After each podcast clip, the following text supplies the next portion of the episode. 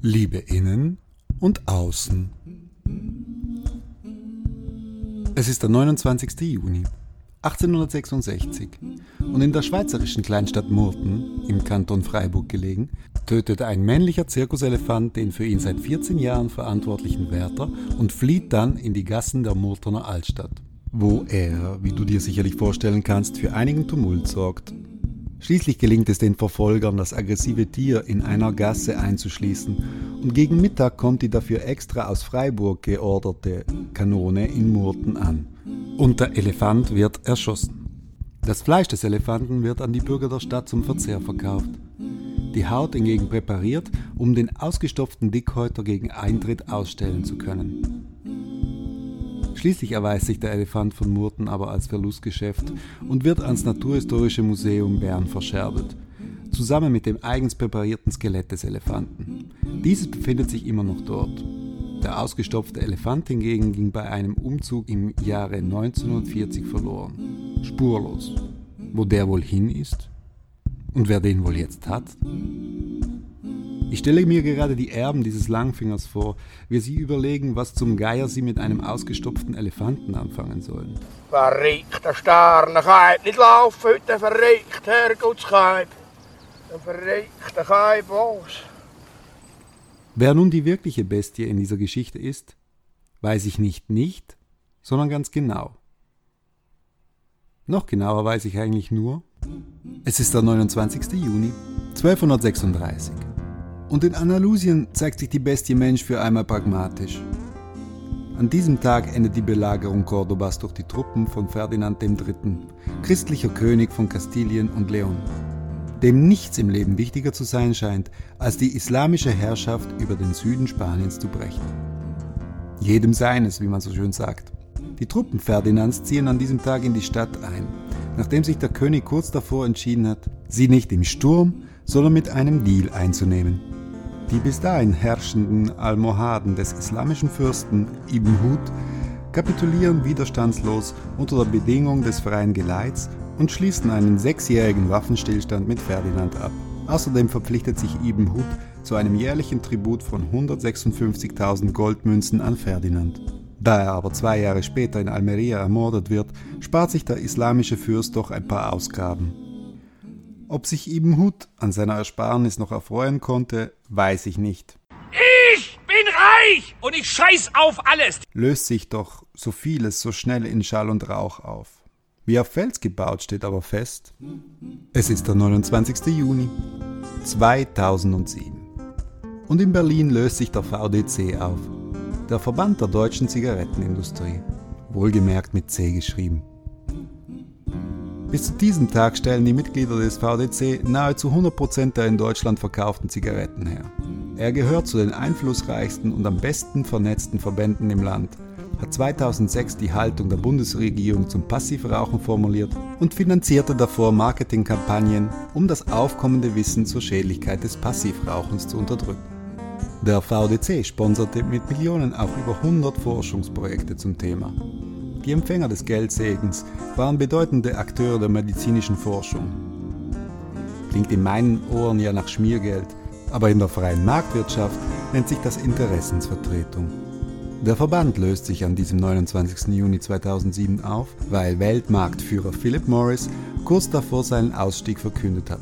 Dies mit der Begründung, im VDC werde zu wenig getan gegen die schädlichen Folgen des Tabakkonsums und Philip Morris wolle sich für eine stärkere gesundheitspolitisch orientierte Regulierung der Tabakwirtschaft einsetzen, bis hin zu einem fast kompletten Werbeverbot für Tabakwaren.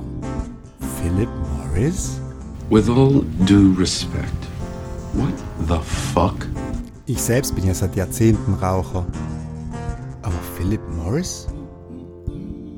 Dazu gehören Marlboro, Chesterfield, L&M, Merritt, Murati, um nur ein paar Namen zu nennen. Philip Morris ist jener Konzern, der Staaten, welche strengere Gesetze gegen Tabakkonsum diskutieren, mit Klagen vor internationalen Schiedsgerichten droht.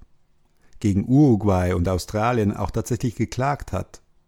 Klagen, welche zwar abgewiesen wurden, die Gesetzgebung aber wohl doch beeinflusst haben. Nach Recherchen des Spiegels lässt Philip Morris seinen Tabak in Kasachstan anbauen und diesen teilweise von Minderjährigen ernten. Dafür spricht sich der Konzern 2016 als einer der wenigen Zigarettenhersteller für die fristgerechte Umsetzung der EU-Richtlinie ein, welche vorsieht, dass Zigarettenpackungen zu 65 Prozent mit Warnhinweisen und Fotos von verfaulten Organen versehen werden. Das erinnert mich an diese unsäglichen Folien, die man sich bei Facebook übers Profilbild legen kann, um die eigene Solidarität mit wem oder was auch immer kundzutun. Ablasshandel nannte man das früher. Heutzutage bezahlen wir Tabaksteuer und springen dank der kommerziellen Nutzung unserer persönlichen Daten aus dem Fegefeuer. Es lebe der Fortschritt. Was du gerade auf deiner Zigarettenpackung den Mutterkonzern suchst, lass es. Deine und meine Sucht ist sozialpolitisch und ökologisch unverträglich, unabhängig von der Marke. Wie wir, du und ich, diese Schuld abarbeiten und sühnen sollen, weiß ich nicht. Aber eines kann ich dir sagen. Es ist der 29. Juni 1951 und in Bayreuth werden die Richard Wagner Festspiele feierlich eröffnet. Zum ersten Mal seit 1944. Du kannst dir denken, wieso es in den sieben Jahren davor keine reitenden Walküren zu sehen und zu hören gab. Ein wenig Zweiter Weltkrieg, ein kleines bisschen Renovierung und ein noch kleineres bisschen Entnazifizierung. Dieses klitzekleine bisschen ist der Schwiegertochter Richard Wagners geschuldet, Winifred Wagner. Nach dem Tod von Wagner-Erbe Siegfried, Leiterin der Festspiele von 1930 bis 1944 und glühende Verehrerin und Gefolgsfrau Adolf Hitlers. Siegfried Wagner, homosexuell und eigentlich unwillens zu heiraten, hatte die aus England stammende Winifred nur aus Gründen der Familienraison zur Frau genommen und wohl ziemlich widerwillig begattet. Sie allerdings erwies sich als das perfekte Oberhaupt dieser von völkischem und antisemitischem Gedankengut geprägten Familie. Die Spruchkammer in Bayreuth, einer Stadt, welche schon vor der Machtergreifung Hitlers fest in der Hand der NSDAP gewesen war, beschränkte sich bei dem Verfahren allein auf die Rolle Winifreds, stufte sie nur als Mitläuferin ein und belegte sie mit geringfügigsten Auflagen, nachdem sie auf die Leitung der Festspiele zugunsten ihrer Söhne Wieland und Wolfgang verzichtet hatte. Zu wichtig sind dem Bürgertum Bayreuths die Festspiele und der Glanz, den sie der Stadt verleihen, als dass der ganze kackbraune Sumpf ausgehoben und trockengelegt würde. Dabei war der Wagner-Clan mit Hitler so eng verbunden, wie man es nur sein konnte. Antidemokratisch, rassistisch und antisemitisch eingestellt, war die Familie schon 1923 in München zugegen, um Hitlers Marsch auf Berlin beizuwohnen. Der scheiterte zwar kläglich, aber Hitler, seit früher Jugend glühender Verehrer Richard Wagners, konnte sich auch in Festungshaft auf die Unterstützung des Clans verlassen, materiell und auf etwas weniger greifbare Arten. Die Nähe zu den Wagners verhieß Hitler auch zunehmende Akzeptanz beim völkisch rechten Establishment verlieh ihm kulturellen Glanz, während er noch in schlecht sitzenden Lederhosen rumbrüllte. Der Zusammenbruch im Jahre 23, im November 23, haben wir ganz unmittelbar miterlebt. Der 8. November sollte ja der Auftakt zur nationalen Revolution und zur nationalen Umkehr werden. Und es war ein großes Festkonzert in München geplant, am Abend des 8. bzw. am 9. November, bei dem mein Mann dirigieren sollte. Wir waren also in München und erlebten doch den Zusammenbruch und all das Tragische, was es zunächst mal mit sich brachte. Du hast gerade Winifred Wagner im Jahre 1943 gehört. Und das ist sie im Jahre 1976. Wir alten Nationalsozialisten haben nach dem Krieg einen neuen Decknamen erfunden, da man in aller Öffentlichkeit ja nicht über ihn reden konnte. Und wenn man über ihn reden wollte, dann haben wir ihn USA genannt. Das heißt auf Deutsch unser Seliger Adolf.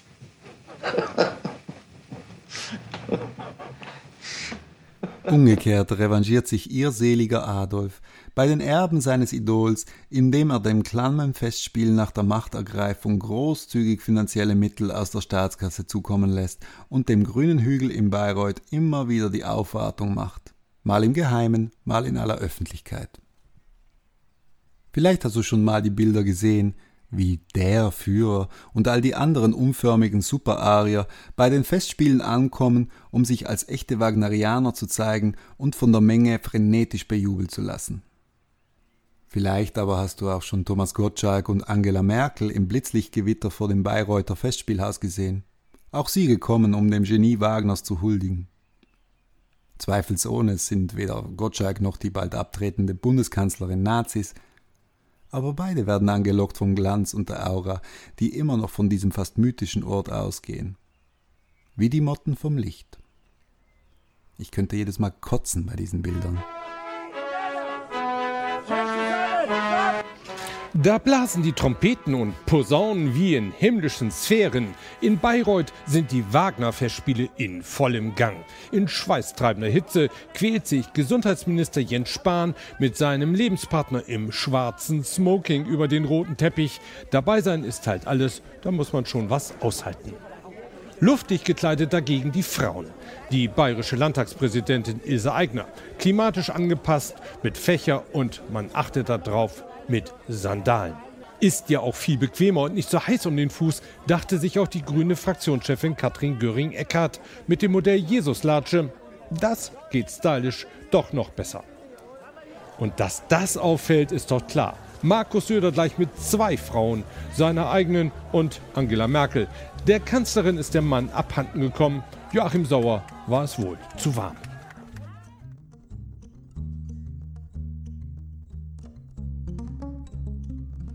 Es ist der 29. Juni 2021. Es ist der 180. Tag des Jahres und somit verbleiben noch 185 Tage, bis auch dieses Jahr vollends davonflattert. Und ich denke gerade über Raupen nach, weil das, was wir in der Redewendung als Motten bezeichnen, ja eigentlich Nachtfalter sind, die nächtens mit einer einzigartigen Mischung aus Euphorie und Hoffnungslosigkeit lautlos hysterisch um jede Lichtquelle flattern, wie du und ich um unsere ganz individuellen Suchtmittel. Wie bei den Schmetterlingen erfolgt die Entwicklung des Nachtfalters vom Ei zum Imago, dem erwachsenen Tier, in vier Stadien. Ei, Larve, Puppe, Imago. Die Larve, also die Raupe, häutet sich bis zu sechsmal. Ihr Körper löst sich im Puppenstadium auf und aus ganz wenigen embryonalen Zellen entwickelt sich dann der Falter. Dieser verfügt über ein Außenskelett, aber keine Knochen, also auch keinerlei Rückgrat, so wie du und ich bisweilen. Oder Gottschalk und Merkel. Oder Wagner und Hitler.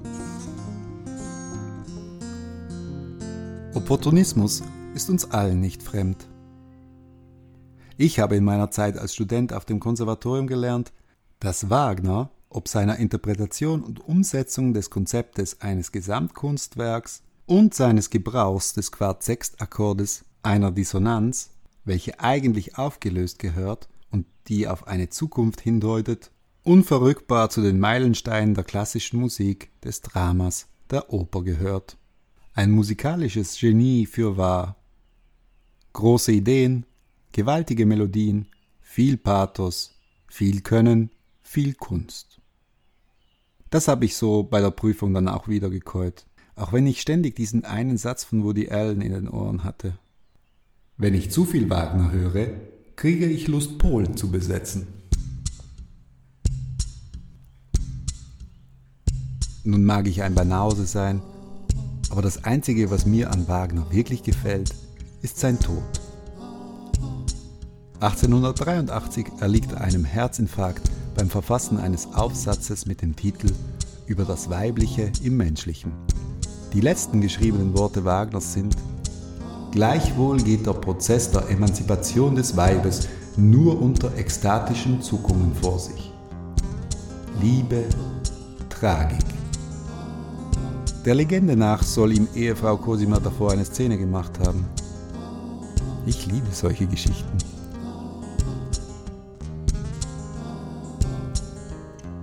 Nicht lieben, sondern eher das Gegenteil davon, tue ich Nationalisten und Rassisten. Wagner war einer.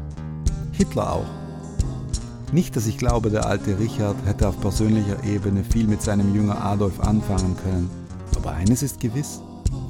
Richard Wagner war ein gnadenloser Opportunist, wenn es um die Umsetzung seiner Ideen ging. Adolf Hitler allerdings auch. Was verbindet die beiden noch? Ach ja, beide zahlten richtig ungern ihre Steuern. Bei Wagner hat mich das kaum gewundert. Bei Hitler dann schon ein wenig. Aber eben, was kein Rückgrat besitzt, hat dafür viele heute. Der größte Feldherr aller Zeiten, der Gröfatz, wie er später mal genannt werden sollte, stellte sich ja gern so dar. Aus euch selbst herausgewachsen, bin einst selbst unter euch gestanden und habe mich dann durch Fleiß durch Lernen und ich kann sagen durch Hungern langsam emporgearbeitet. In meinem innersten Wesen bin ich immer das geblieben, was ich vorher war.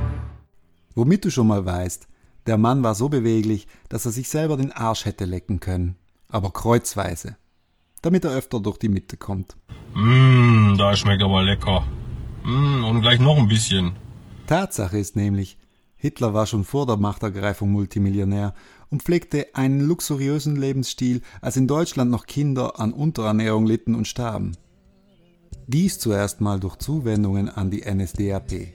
Parteispenden von Menschen, die an finanziellen Mitteln gleichermaßen reich waren wie an widerwärtigen Anschauungen. Der Automagnat Henry Ford beispielsweise, der Stahlbaron Fritz Thyssen oder die Klavierkönigin Helene Bechstein. Genau, Bechsteinklaviere. Hitler selbst nahm es zwischen seiner privaten Kasse und jener der Partei nicht so genau und gönnte sich die eine oder andere Kleinigkeit. Eine luxuriöse Neunzimmerwohnung auf 300 Quadratmetern am Münchner Prinzregentenplatz beispielsweise. Die andere Einnahmequelle ist natürlich das Buch Mein Kampf. Denn Hitler war nicht nur ein Gröfatz, sondern auch ein Bestsellerautor der gleich auch noch Teilhaber des Verlagshauses war. Nach der Machtergreifung bekam jedes frisch verheiratete Ehepaar eine Ausgabe davon geschenkt. Als Hitler 1933 Reichskanzler wurde, betrug seine Steuerschuld 400.000 Reichsmark. Ein stattliches Vermögen. Wie das Populisten zu allen Zeiten und überall auf der Welt gern machen, verzichtete er im ersten Jahr seiner Amtszeit auf die ihm zustehenden Bezüge, ließ sich ab 1934 dann doch auch als Kanzler bezahlen und nach dem Tod des Reichspräsidenten Hindenburg übernahm Hitler nicht nur dessen Amt, sondern auch gleich noch dessen Lohn. Die Steuerschuld hat er nie beglichen und von der Pflicht, Steuern zu zahlen, lässt sich Hitler überhaupt im gleichen Jahr 1934 entbinden. Unser eins, du und ich, und all die anderen, du und ichs. Wir schimpfen ja gern auf korrupte und gaunerhafte Politiker. Aber wie ist das mit dem Volk? Ist es auch nur um einen Deut besser als seine Führer? Den Deutschen war es zum Beispiel egal, woher das Geld für die Autobahnen und sonstigen Arbeitsbeschaffungsmaßnahmen kam. Kredite und Zinsen? Aufrüstung auf Pump? Krieg als unausweichliche Folge davon? Alles wurscht. Hauptsache mehr Netto im Beutel. Und dann, ein paar Jahre später, als von Berlin bis Stalingrad alles schon in Trümmern lag und gut ausgebildete Soldaten und Offiziere sich im Kadavergehorsam übten, obwohl sie wussten, dass alles schon lange verloren, schlichtweg alles falsch war an ihrem Handeln. Wenn du vielleicht denkst, diese Krieger an der Front und ihre Frauen daheim waren einfach nur fanatisiert, dann täuschst du dich. Die Soldaten der Wehrmacht waren schon mal per se die bestbezahlten Soldaten der Welt. Ließen sich ihre Frauen dann einmal pro Jahr einen Braten in die Röhre schieben, konnte so eine Familie ihr eh schon überdurchschnittliches Einkommen verdoppeln. Nur mal so nebenbei. Dieses Geld war in den Händen der Frauen. Die Männer waren ja gerade irgendwo auf der Welt mit der Abschlachtung von Menschen beschäftigt. Mir soll halt keine und keiner kommen mit der Idee, dass Frauen weniger käuflich und gierig seien als Männer. Ein ganzes Volk gekauft mit Brot und Spielen und der Verheißung auf Weltherrschaft. Den Mitgliedern meiner Familie, die den Krieg auf Nazi-Seite mit und überlebt hatten, habe ich nie auch nur ein Wort geglaubt, wenn sie sagten, dass man halt einfach nichts gewusst hat. Bei aller Liebe.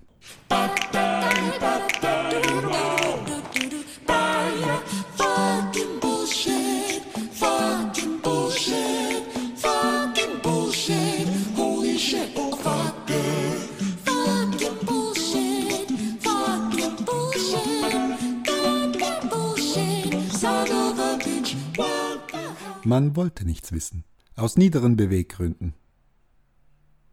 Ich frage mich gerade, was Historiker in 80, 90, 100 Jahren über deine und meine Generation sagen werden. Vorausgesetzt, es gibt dann überhaupt noch Historiker und Menschen, die ihnen zuhören. Wir rennen sehenden Auges in eine Katastrophe, gegen die der Zweite Weltkrieg wie ein Blechschaden auf der Autobahn wirken wird, weil wir von unserem Konsumverhalten so korrumpiert worden sind, dass wir uns auch zweimal um den eigenen Körper wickeln könnten, um uns den eigenen Anus zu küssen. Ach, ist das schön. Nochmal. Bitte mehr davon.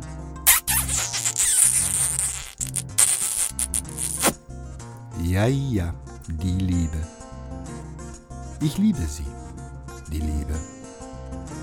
Obwohl sie mich schon des Öfteren korrumpiert hat in meinem Leben. Ich ihretwegen gegen eigene Vorsätze verstoßen habe. Aber vielleicht ist das gar nichts Schlechtes. Ich hätte mir viel versagt. Schönes und weniger Schönes. Und so gehört es halt zu mir. Und wo habe ich mich noch korrumpieren lassen? Hm. Als Musiker hatte ich schon Auftritte in Fernsehsendungen, die ich mir selbst gegen Bezahlung nicht ansehen würde. Ich war jung und brauchte das Airplay. Und als Lehrer? Da sind Kompromisse an der Tagesordnung. Aber was sicher ist, bei so mancher Sitzung in der Schule wäre ich am liebsten aufgestanden und hätte meinen Anus da gelassen. Aber es war halt nicht opportun. Hm, da fällt mir ein. Es ist der 29. Juni 2021. Und heute wäre Willibald Alexis, der eigentlich Georg Wilhelm Heinrich Hering hieß und Begründer des realistischen, historischen Romans in der deutschen Literatur war, was wiederum lustig ist, weil er den Namen Willibald Alexis angenommen hatte, um komische Anspielungen auf den Namen Hering zu vermeiden, was wiederum schade ist, weil Willibald Hering ein sehr geiler Künstlername gewesen wäre. Also dieser Hering oder Alexis, Hauptsache Willibald, der wäre heute 223 Jahre alt geworden. Und ihn möchte ich mit folgenden Worten zitieren. Was eine Sitzung ist? Der Sieg des Hintern über den Geist. Ich wusste, es gibt eine Verbindung zwischen Anus und Sitzung. Der Mann hatte aber auch Folgendes zu sagen. Es ist eine Reise, die wir antreten, mit einem Ziele, das noch fern liegt, durch Jahre getrennt und dahin zu gelangen war und ist unser ernster Wille. Aber es ist nicht immer gut, dass man eine lange Reise in einem Zuge vollende. In diesem Sinne möchte ich diese Folge von Geschichten braucht keiner beenden und versprechen, dass es in der nächsten Woche um interessantere Dinge gehen wird. Oder auch nicht. Es ist der 29. Juni 2021. Mein Name ist Thomas Lamprecht und ich bedanke mich für deine Aufmerksamkeit.